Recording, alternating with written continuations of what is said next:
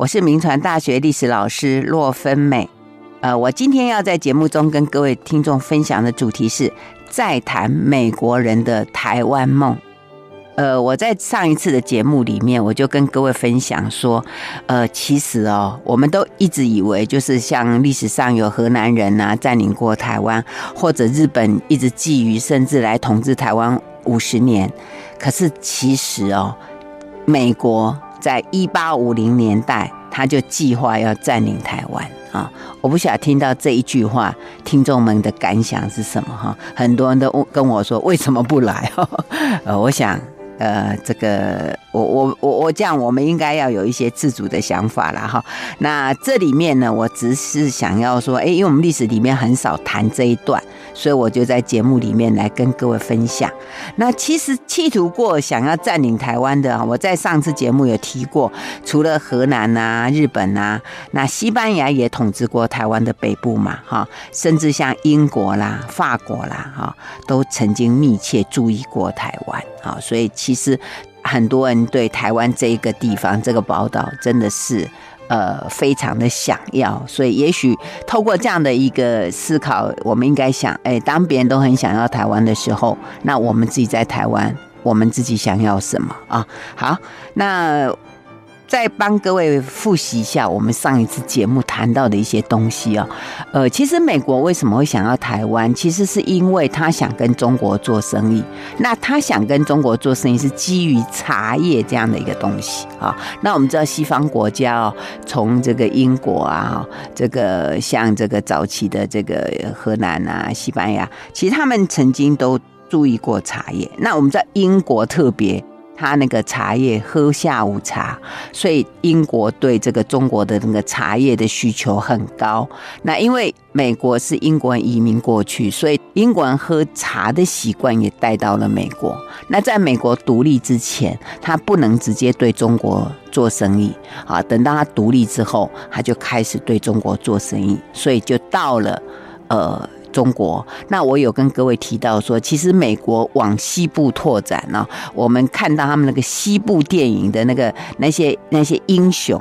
其实他们想要的往西部拓展的真正的目的是想要往他的远西，其实中国靠近啊，是这样的原因促使了美国历史里面的往西部开发的这样的一个运动啊。好，那所以因为他到了中国。当然就会注意到在中国旁边的这个台湾啊，这其实他们对台湾的一个呃引起他们兴趣的一个开始啊。那只是说当时开始比较提倡的都大概都是商人了。哦，就是美国商人，呃，像这个美国商人有一个叫伍德哦，因为他们当时是基于这个商业情报的需求，所以他有办过在广州啊，因为那时候中国限制这些外商只能在广州，所以他们在广州呢就有办这个《广州记事报》啊，还有《中华快报》跟《广州新闻》等等这样的杂志。那其中在这个《中华快报》跟《广州新闻》的这个杂志。的创刊号的里面，他就刊载了一篇叫做台湾的这个专文，然后在这个专文里面呢，他就提到台湾的地理位置，哈，他说台湾的地理位置就靠近中国的这个东南沿岸，很适合建立一个商务站，哈，而且他认为说，如果以在台湾设立一个商务站的话，他对于这个。这个要到中国的这个南北做生意的船只呢，它是可以控制哦，因为他们都会经过台湾海峡嘛，所以它可以控制。而且呢，他觉得说说，因为中国对外商很多的限制，所以如果他们可以在台湾设置商务站的话，对他们是有利的。哈，甚至他还谈到说，台湾出产的糖啦、樟脑啦，很适合运销到欧美各国。然后提到说，台湾的土壤啊、气候都很好啊，土壤很肥沃啦，可以栽种茶树啦。而且呢，因为美国就需要茶叶嘛，所以如果可以在台湾种茶是很好，呃，对美国是有利的。那另外讲到说，台湾可以出产米啊，还有那个可以做燃料的那个蓝靛啊，那这个可以销售到呃其他中国的各个其他地方去。他觉得这样子，如果美国可以占领台湾，是对美国最好。只是这样的一些意见，大概都是商人的想法。那美国政府没有太大的兴趣，因为美国自己内部都还没搞定，他真的也没有力气出来外面建个什么殖民地之类的哈，所以他们没有很大的一些兴趣。所以当时美国的商人。对他们的政府非常的不满，他觉得英国的政府对台湾的这个积极度还比美国更积极，所以他们认为说，如果哦呃要占领台湾当这个商务站，说不定还要利用英国的武力嘞，啊，所以这是当时的情形。当然，这是美国商人的想法，然后他没有影响到美国的政府。不过呢，倒是有一个人哈，那个人叫做戴维斯，他是这个人曾经当过香港的总督哈，因为他是在十八岁就到东印度公司任职，然后担任过英国政府驻。呃，中国的一个商务总监，后来被英国派任作为香港的第二任总督。然后他有写过一本书，因为他在中国住了很长一段时间，呃，所以他就写了一本书，叫做《中国人中华帝国及其居民概述》。那在这个书里面，他介绍了台湾。哈，他说，台湾在早期中国跟西方接触的时候，然后呃，就有。外国的势力来到台湾，特别是河南人在台湾统治过三十八年啊。然后他说，台湾的地理位置啊，是对于这个欧美各国的商务是非常的重要。那这一本书呢，因为后来被美国意志学会选定为美国青年必读的书刊之一，而且不断的在美国再版发行。那因为这一本书啊，呃。在美国广泛的被他们的各级学校的老师跟学生阅读，所以这本书倒是有对美国方面的人对台湾的认识有了比较广泛的影响力啊。所以这个是呃，在美国人的脑袋里面，他们怎么去认知台湾这个地方啊？那再者呢，其实美国商人在中国做生意，其实。说起来也蛮辛苦，因为他们是要茶叶啊。可是你要拿什么来卖给中国人，其实是要让他们绞尽脑汁。所以我上一次节目有谈到说，他们知道中国人喜欢毛哦，喜欢那个毛皮，所以他们甚至到各个能够产毛皮的地方去采那个毛皮，甚至到了各个这个这个太平洋的岛屿上面，所以很多。动物都因此就受到灾殃，甚至他们为了讨好中国人的这个，呃，就是希望中国人买他东西，中国人要的什么燕窝啦，什么各种海产，他们都跑去采摘，好跑去寻找，一直到他们发现了英国人卖中国人鸦片，他们就跟着英国走，所以因为鸦片也让美国商人赚到了一些钱啊。不过虽然是这样，但是我们知道后来中国本身就禁了鸦片，尤其是林则徐禁鸦片这件事情。那这件事情呢，虽然美美国商人因为鸦片也赚了一些钱，但是呢，终究来讲，鸦片是操纵在美国人的最大对手英国人的手中，所以美国在。中国的这个禁鸦片的这个行动里面，他倒是支持的中国人，因为如果可以跟着中国一起来拒绝鸦片的话，等于也是打击他的对手英国，对不对？所以这是呃美国人他们在这一波禁鸦片的行动里面，他们采取的行动。那当然这里面还含一个因素，就是道德因素啊，因为美国虽然很想要在中国赚钱，可是。美国人他们，因为他们脑袋里面还有一个东西，就是他们就是想要传教，好，他们想要传教，那他们认为这个鸦片这种事情还真的是不道德，所以有一些洋行啊，就有一些商人啊，像有一个叫奥利芬的，他就是绝不。涉及到鸦片的这个贸易，他绝不好，而且他还支持基督教在中国的这个工作。可是你知道，这个基督教要传教到中国，其实真的很难，因为我们知道，在康熙皇帝的时候，他就实行过这个禁教，然后到乾隆皇帝的时候更严格。好，那这样的一个禁教活动，就让美国人的这个传教。这件事情受到一个很大的阻碍，所以美国本身哦，他们在他们的这个基督教会曾经有发动过这所谓大觉醒运动，然后要大规模的来推动他们在海外的传教运动。那在美国曾经有两次，一次是在一八三零年，那时候就有过一次。那第一次是在一七三零年，一八三零年是第二次的传教运动，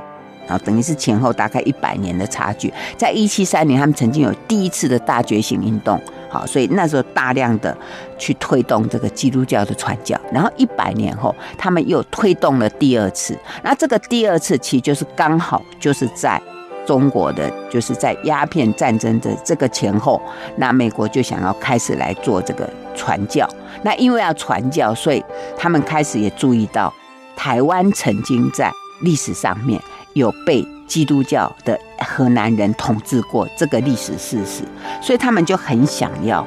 好来台湾推动这个传教运动啊。所以他们其实一开始是美国商人。后来开始就变成是由传教士来推动他们对台湾的这样的一个等于是一个进展啊。那当时这些传教士哦，呃，他们就来到了中国，然后也开始注意到要怎么样推动往台湾来。那因为你知道那个时候哦，对美国人来讲哦，其实不管商人也好啊，这些早期的商人，因为他们这个历史都读的比较少。然后，呃，文字啊什么的素养比较弱，所以呢，他们对台湾注意到，大概就是说你有什么商业利益啦，你的位置呢很适合这个，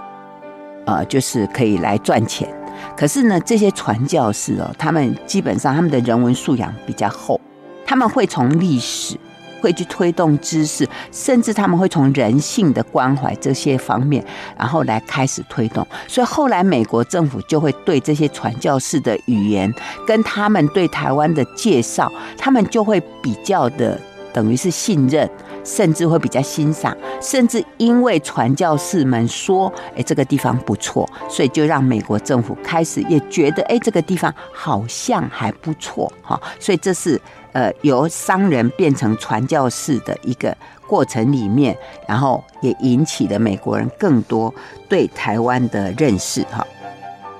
那当然，因为这些传教士知道到中国传教很难。所以他们不会开始就说我是传教士，我来传教，因为这样子绝对进不到中国。所以他们开始都是跟着这些商人，用商人的身份，然后进到中国。好，那他们会等于是去当这些洋行的雇员，好，然后在里面，然后再去慢慢的推动。那因为传教很困难，所以这些传教士到了中国，其实他们基本上也没办法传教，所以他们就会去办报纸，然后去印书刊。然后去间接传教啊，所以当时就有一个传教士叫毕志文呢，他就在广州发行一个叫做《中国丛报》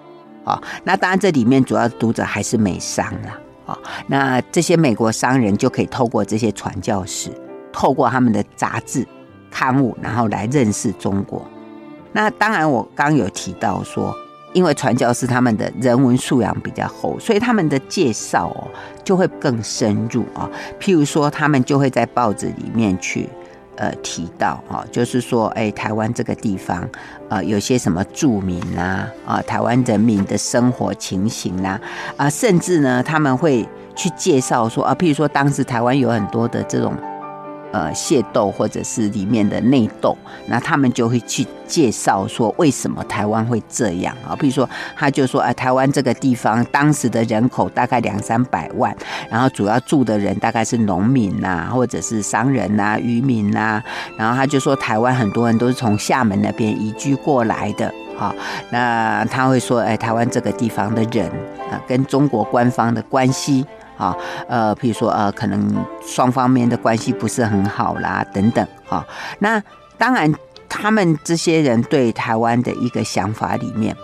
呃，其实都不是太正面，尤其在传教士的眼中，他们觉得台湾这个地方人道德不是太好，譬如说。呃，这个生活习惯不是很好啦，啊，因为我们知道那时候台湾有抽鸦片的状况。另外，他们觉得台湾人生活很淫乱呐，因为台湾那时候男多女少啊，所以那个生活的那个习惯不是很好。所以当时这些传教士就不断的在他们的文字里面呢，觉得台湾需要福音，需要这些传教士来。那当然这样的一个论述里面，当然就会引起。呃，美国的这些传教士对台湾更有一种负担嘛，哈。那另外还有一个传教士叫郭力士，他也写了一些书来介绍，而且他特别讲，他说其实台湾这个地方哦，呃，他在不管交通方面呐，或者是在他的这个这个位置上面都很好，而且他还注意到有一个叫澎湖的地方。他说澎湖那个地方很适合当做中国到台湾中间的这个中介港。哈，另外除了郭力士之外，还有一个传教士叫史蒂芬，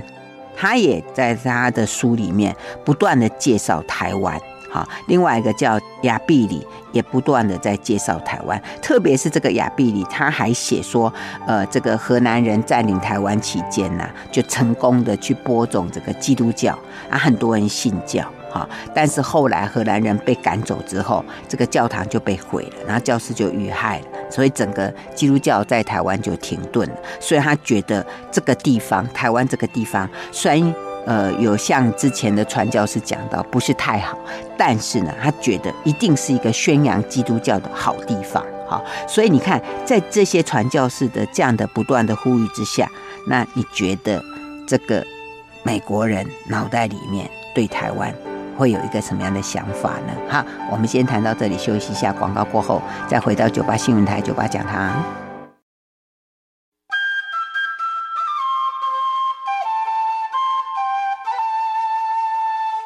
欢迎回到九八新闻台九八讲堂，我是洛芬美。我今天在节目中跟各位听众分享的主题是在谈美国人的台湾梦哦。那我刚有提到说，其实。呃，美国人他虽然对台湾一直有兴趣，可是最早来的都是商人，而且都是商业上的往来。好，所以这些人他们就是商人嘛，哈，人文素养比较弱，那他们也没有读中国的历史，对中国的语言呢也不太通，风俗文化也不太理解。好，那美国政府也没有专门培养一些翻译的人才。好，所以那个时候这些对。台湾对中国特别有想法的这些传教士，因为他们为了要传教，所以他们会去学这个语文，好，那他们就比较可以去翻译啊，可以去理解，所以变成这些传教士是一个，呃，等于是一个呃，让美国人理解中国啊，甚至认识台湾的一个很重要的媒介，好，那那所以那时候美国传教士。就在这个里面扮演一个很重要的角色哈。那那时候被美国人认为最公认一个最厉害的传教士叫 Peter Parker 哈，他们翻译叫彼得伯驾哈。他就很精通北京话啊，还有他精通广东话，然后他能够理解中国人交往的礼节，还有社会风俗。所以后来在整个中美的这个外交工作里面，大概都是由他来负责哈。他开始参与是这样子，就是在那个鸦片战争结束，然后签南京条约的时候，那因为我们知道英国人在南京条约就得到很多的好处啊，那美国人就想跟进，好，美国人就想跟进，所以呢，美国就派遣了一个律师叫顾盛啊，作为特使，然后要来跟清朝廷签订类似的条约。那这个顾盛啊，等于是美国历史上第一次。向中国派出的使节团，之前哦都不是正式的。这之前美国派驻中国的都是那种商人兼的那种，呃，就是兼差做一点，呃，等于是呃外交官的工作。那这一次，这是在一八四二年，就是南京条约签订的时候，那美国才第一次派了一个大使团来。啊，那所以美国人对表示他们对这件事情哦是非常的在意，而且他们希望能够趁此把对中国的贸易整个真正的把它打开。但是这个顾盛哦，他也不懂中文，他不懂中国的事物，所以呢，当时就任命了我刚刚讲这个叫做呃伯驾的这一个呃传教士，哈，就由他来协助这个就是等于美国的这个。这一次的签约，那因为伯驾他想说，如果可以跟中国签约，希望能够达到一种就是让美国可以在中国传教这样的一个目的啊，他基于这样的目的，所以他就参加了这一次，就是以传教士的身份担任政府的职务，然后他就开始担任这个政治外交的这样的一个工作啊。我们知道那时候，因为这样的一个关系，就中美就签订了一个叫做《望夏条约》啊。然后这个《望夏条约》里面就允许了，呃，第一次中国允许可以在中国传基督教。好，那当然这个这个就是国家他希望达到的。目的啊，真的达到了，所以整个美国的传教士哇，就非常的兴奋哦，就不断的就有美国的传教士就进入了中国，然后除了在广州以外，好，那美国还被允许可以到福州、厦门、宁波、上海各港口去居住，可以做生意，可以传教，哇，开玩笑。这是美国多大的在整个对中国事务的一个多大的推展啊！那也因为这样子，所以开始呢，就就有很多的这个有关这个中国的介绍。那当然对台湾也就特别的特别的多哈。所以那时候只要你来过中国啊，知道这边的情形，那可能在美国就很受欢迎。所以就有一个叫做威廉士的哈，他就因为他来。在在中国住了很长段时间，所以他就回美国去的时候，他就把他在这边看到的东西就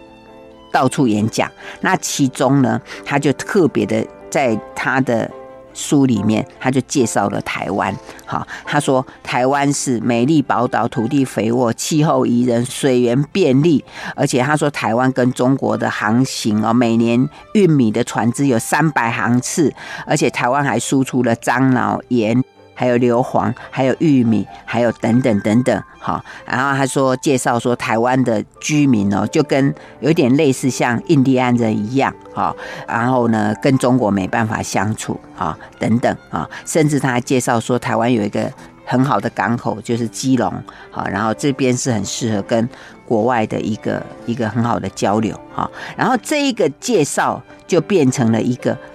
对。美国人引起他们对台湾兴趣的一个很大的一个推展啊！而且我刚刚讲到说，那个《望厦条约》签订之后，那就扩大了茶叶的贸易啊。那这个时候，因为茶叶贸易很快，强调的就是速度哈。因为你知道，那个茶叶这个东西，它虽然很轻，那但是呢，有一个最大风险，它它怕它怕太潮湿，所以如果你那个茶叶在船上太久的话，运到美国以后，那个茶叶皱潮了，价钱就不好，那个品质都变差了。所以那时候美国就开始发展那种快速船，在整个这个中国到美国之间，那个以速度为准哈。当然那时候很好玩，就是。有几条航线的哈，譬如说也有直接走太平洋这样过去的那种速度快速的，那有的是绕还是还是往那个东南亚，然后往往英国，然后从英国然后再过去，好，所以这样的船只都有。但是不管如何，就是以快速为准，好，这是当时。不过虽然是这样哦，就是速度虽然很快，但是呢，它其实。美国人能够得到的利润并不是很高，为什么？因为当时那个船只其实很多还是到英国，然后才英国再过去，所以对美国的商人没有直接的快速，所以美国还是继续在寻找寻找怎么样更快速可以让茶叶运到美国。那一开始是帆船，一开始他们所谓快速船其实是帆船，后来我们知道我们在历史课本都读到的瓦特发明了蒸汽机啊，那这个蒸汽机发明了之后，其实。就很多的这个这个造船业就引起很大的兴趣，他们就希望把那个蒸汽运用到那个船里面，然后用运用这个蒸汽，因为你知道用帆船的话，它需要强调的就是那个风向，可是如果是轮船的话，它只要能够加煤啊，那那个动力就很强，好，所以这个轮船的发明其实也是带来整个贸易里面很大的转向。更重要的是轮船的发明，因为轮船。需要煤炭，所以这里面哎，台湾的角色就出来了，对不对？因为当时呢，你如果要用轮船，他们需要找到的加煤站。那我们知道台湾的基隆这边有产煤，好，所以当时这个美国呢，他们因为呃这个轮船的这个开始，所以他们就开始有人开始动脑筋，就说要寻找在整个太平洋，如果美国想要找到一条太平洋哦，就是能够从美国到中国的这个中间，能够找到加煤站，就是能够找到有产煤的地方，所以就有人开始在讨论说哪个地方产煤。那我们知道台湾的基隆这个地方有产煤，所以美国呢，他们其在一八四九年的时候，他们有派船舰，然后呢来寻找。好，来寻找，然后当时有考虑一个可行性的评估，可是呢，到底可不可行？其实美国也有很多的争议啊。那本来是在一八四九年讲说应该可行，而且很积极，而且来采取这个煤的这些样品回去。可是到一八五三年的时候呢，有一个海军部长叫肯尼德，他说：“嗯，这个好像有困难。”所以在这底下，这个计划又搁置了。哎，啊。然后呢，好，我们先谈到这里，休息一下，马上回来。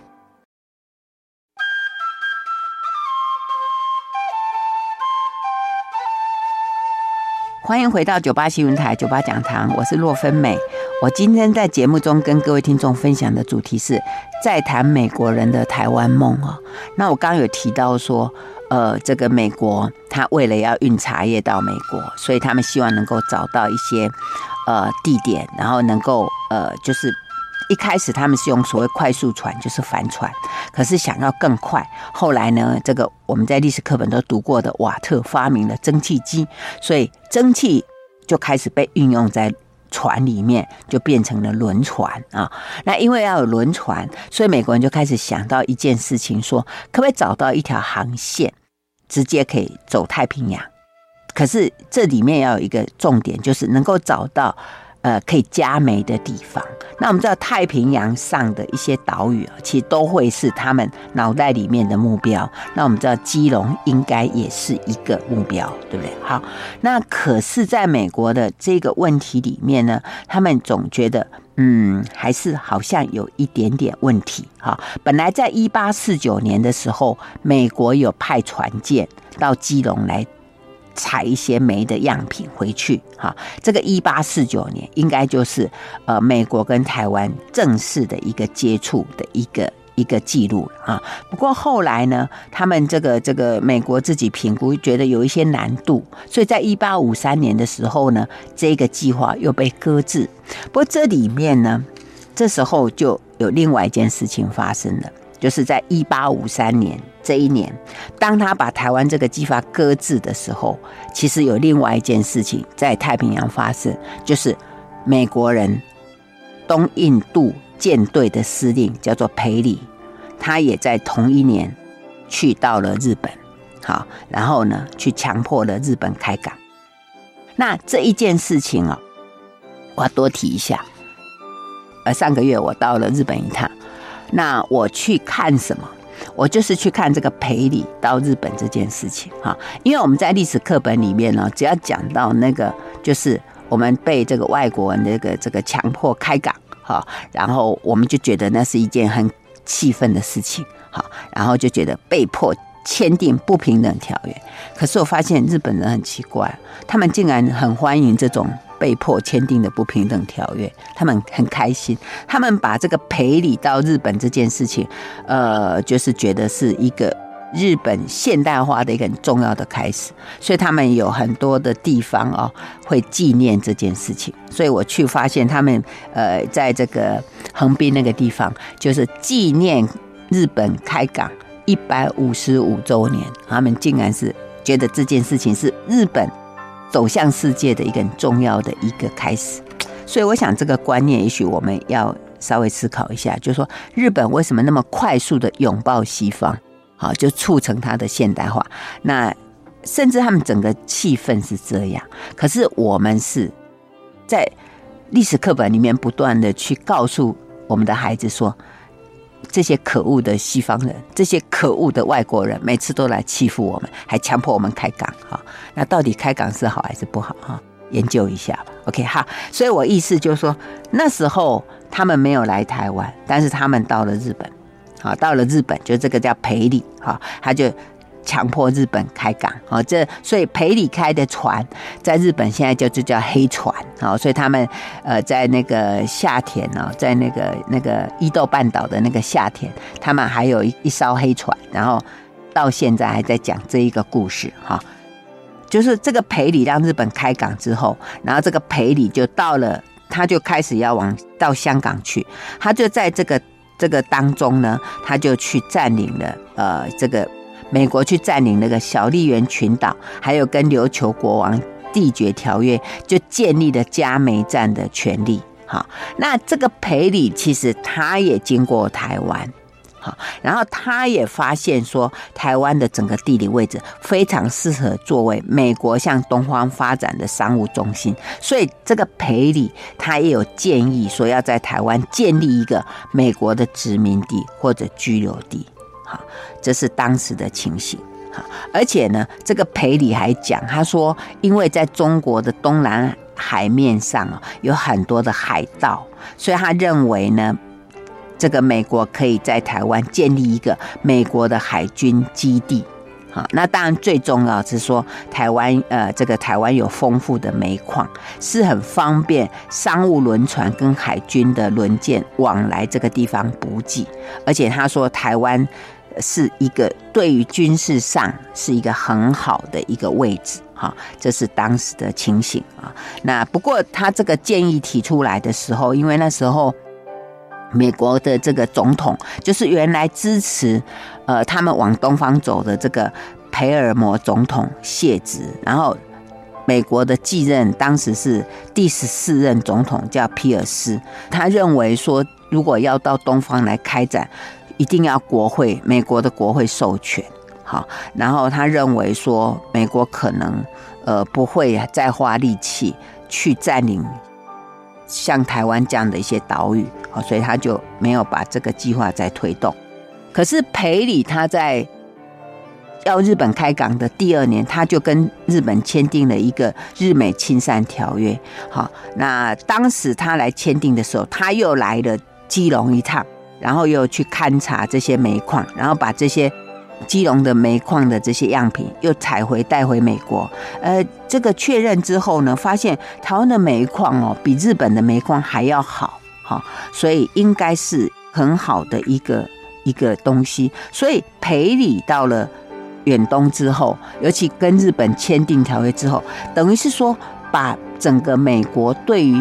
东方远东的想法有了一个很大的推展，因为我们前面说了半天哦，其实美国政府都觉得很难呢，他们觉得不太可能，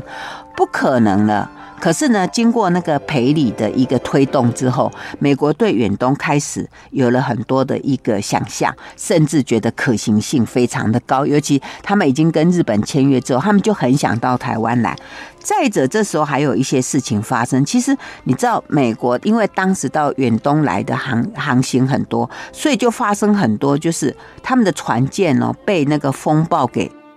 就是发生船难的事情很多，所以就有我们上次有提过，就是很多的美国人就被漂流到台湾海岛，然后被原住民抓走这样的事情。好，所以所以美国人其实花很多力气来台湾寻找他们的这些亲人。好，那尤其是在那个望厦条约签订之后啊，那美国开开始注意到很多台湾各个港口，因为望厦条约有签订了。呃，上海啦、福州啦、哈、厦门啦、宁波，其实美国人对这个不太有兴趣。他最大的兴趣是没有被列入通商口岸的台湾，他们最大的兴趣在这里。所以当时这些美商在中国的这些船舰，他们就一直想办法要到台湾来。那在这个就是在当时的福建啊，呃，他们这些美商，他们就去去。坐了一艘船，那艘船叫什么？你知道吗？叫孔子号。好，然后这个孔子号呢，他们就载了一些人，一些军人，然后跑到了淡水，好，然后到了淡水呢，他们就来观察，然后就开始进来调查，说台湾到底有什么？啊，那这其实以前是没有正式进来啊，那这时候正式进来，然后就进来调查。那进来调查的时候，尤其那时候因为欧洲发生了这个克里米亚战争，那就发生了煤荒，所以整个亚洲的煤矿煤价就提高，所以当时美国就想说，哎，一定要赶快来寻找。寻找这个煤矿，问题是他们来是非法的，好，他们来是非法的，所以那时候那个美国就想说，到底要就是守着这个条约不准来台湾，还是他们很想要来？好，所以那时候当然你知道商人嘛，哈，他们其实不不太会遵守太多的道理，所以他们其实就就偷偷跑进来。那偷偷跑进来之后，他们就发现说，哎，在台湾进来哦。有一个好处，就是台湾的这些地方官员还蛮欢迎的，还蛮欢迎这些美国的舰队。你知道为什么吗？因为海盗很多，那他们的设备都不够，所以如果美国商人的这个船舰能够带来一些武器的话，其实他们还蛮欢迎。所以当时美国人就有这样的一个一个心得，你知道吗？他们就发现说。不用管条约啦，他们只要能够进来，那台湾的这些地方官员会非常欢迎他们呢。所以他们先到了基隆，就发现很受欢迎，而且可以在那边呢，可以买到很多，就是像台湾的一些商品，他们觉得很好，所以他们就回去，就就去福建那边就讲说，可以到台湾的北部。他们很受欢迎，可是除了北部之外，因为我们那时候知道，那时候台湾输出更多的是米呀、糖，那这些东西不在北部，而是在南部，所以他们当时就说：“哎，如果北部 OK，那南部 O 不 OK？” 所以他们就再试着，就是有一艘这个在香港的美商叫路易斯安那号，他们就往台湾的南部试航，哈，然后。本来他们到安平港要进去的时候，那安平港说：“呃，这里不方便，因为那个是正式中国开放的港口。”他就跟他说：“你到打狗好了，高雄那边应该可以进去。”哎，所以他们就去，就去了之后，哎，真的果然就很顺利的进入高雄港，而且呢还受欢迎，哈，而且还被安排去见当时的台湾道教玉朵。还跟他见面，而且这个玉朵还很客气，然后就跟他解释说，为什么安平港那边不让他们进去，因为那边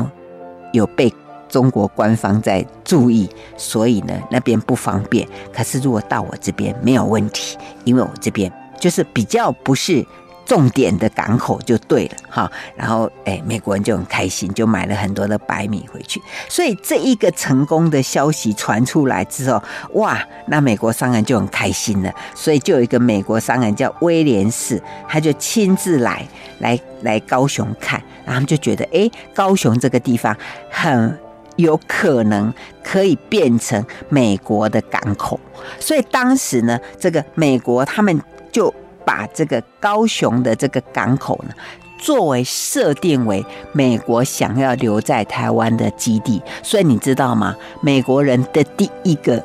台湾梦，其实就是在高雄这边。建立起来，当然当时叫打狗啦。我声明一下，那时候打狗其实是旗津，不是高雄这边，是旗津港那边。好，那当然美国人的台湾梦在台湾建立之后，然后接下来会有什么事情发生吗？啊，因为时间的关系，我们今天就介绍到这边，酒吧讲堂再见喽。